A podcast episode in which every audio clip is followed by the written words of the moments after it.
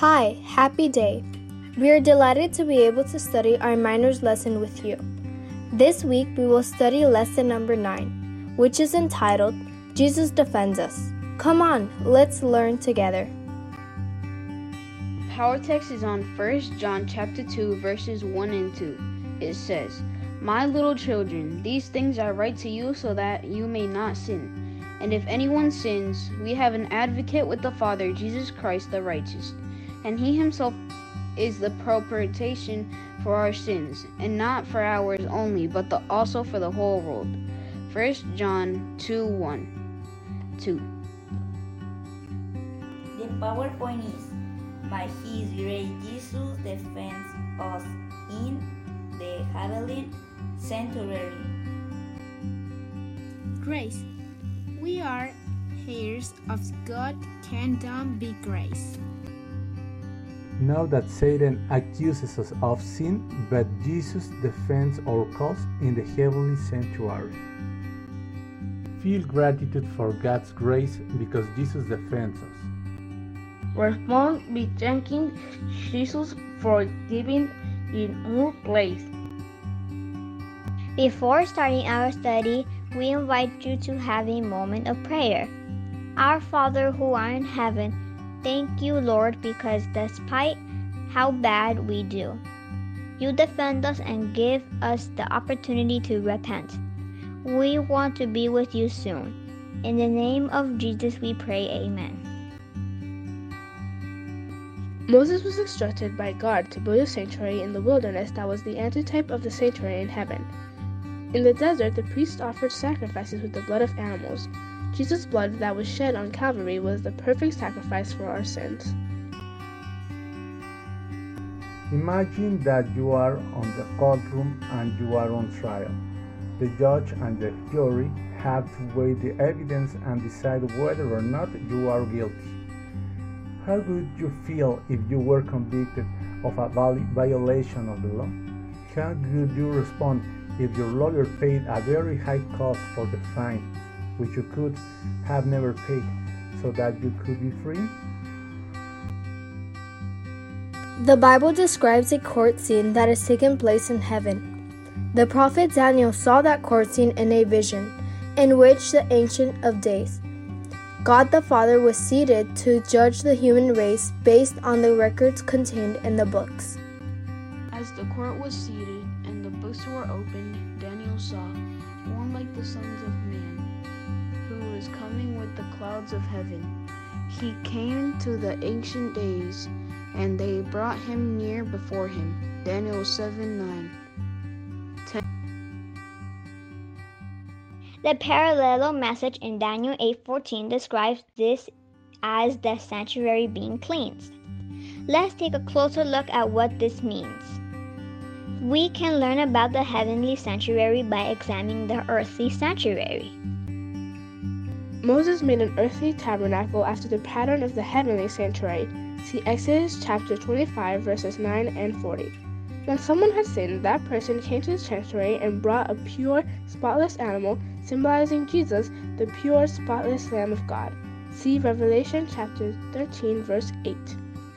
The person would lay the hands on the head of the lamb, confessing his or her sin, thus transferring it onto the lamb.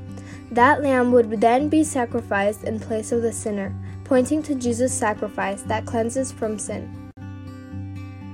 Once a year, on the Day of Atonement, and the congregation of the children of Israel assembled at the sanctuary after they had confessed and repented of their sins. It was on that day the atonement of the sanctuary was cleansed, and people's sins. On that day, two goats were brought to the tabernacle, and lots of casts were determined to which goat was for the Lord, and which one was a scapegoat. The first goat, over which no sins were confessed, was sacrificed. Its blood was brought into the sanctuary to cleanse it from the blood of the animal sacrifices for sins made through this through the year. This goat was symbolic of Jesus' sinless sacrifice for us. At the cross, Jesus took our place and paid for penalty for our sins and set us free from condemnation of sin. After the cleansing blood of this goat was applied to the sanctuary, the sins of the people were confessed on the head of the scapegoat, which represented Satan, the author of sin. It was then banished to the wilderness to die, symbolizing Satan's final punishment for the world's sin. See Leviticus 16. Significantly, the Day of Atonement in the earthly sanctuary was the only service in which all Israelites were required to participate. Also, it was the only day of the year when the high priest could enter the most holy place. He did this to do a special work of atonement for the people. The priestly ministry throughout the year pointed forward to Christ's ministry as our high priest. But the Day of Atonement pointed forward Jesus entering into the most holy place of the heavenly sanctuary at the end of the 2,300 prophetic days in 1844. See Daniel 8:14. What is when Jesus began his work of investigation judgment as our great high priest in the heavenly sanctuary, which includes a special work of clean, cleaning for his people. See Leviticus 16:30. At some point, the name of every person who has ever lived will come before God in judgment. Although all have sinned and fall short of the glory of God. Romans 3:23. We can receive the underserved gift of salvation by convincing our sins, accepting Jesus' sacrifice and living a life of obedience. The good news is that in the judgment, Jesus will be the advocate of all who accept him as their personal redeemer and keep all of his commandments, including the Sabbath. See Revelation chapter 14, verse 12. John wrote about this, saying, If anyone sins, we have an advocate with the Father, Jesus Christ the righteous. 1 John chapter 2, verse 1. Our penalty has already been paid with the precious blood of Jesus. Thanks to Christ, we can be free. We need only to accept his atoning sacrifice.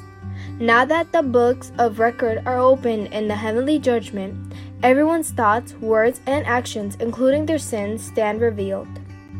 The names of those who by faith were obedient with God's law are written in the Lamb's book of life.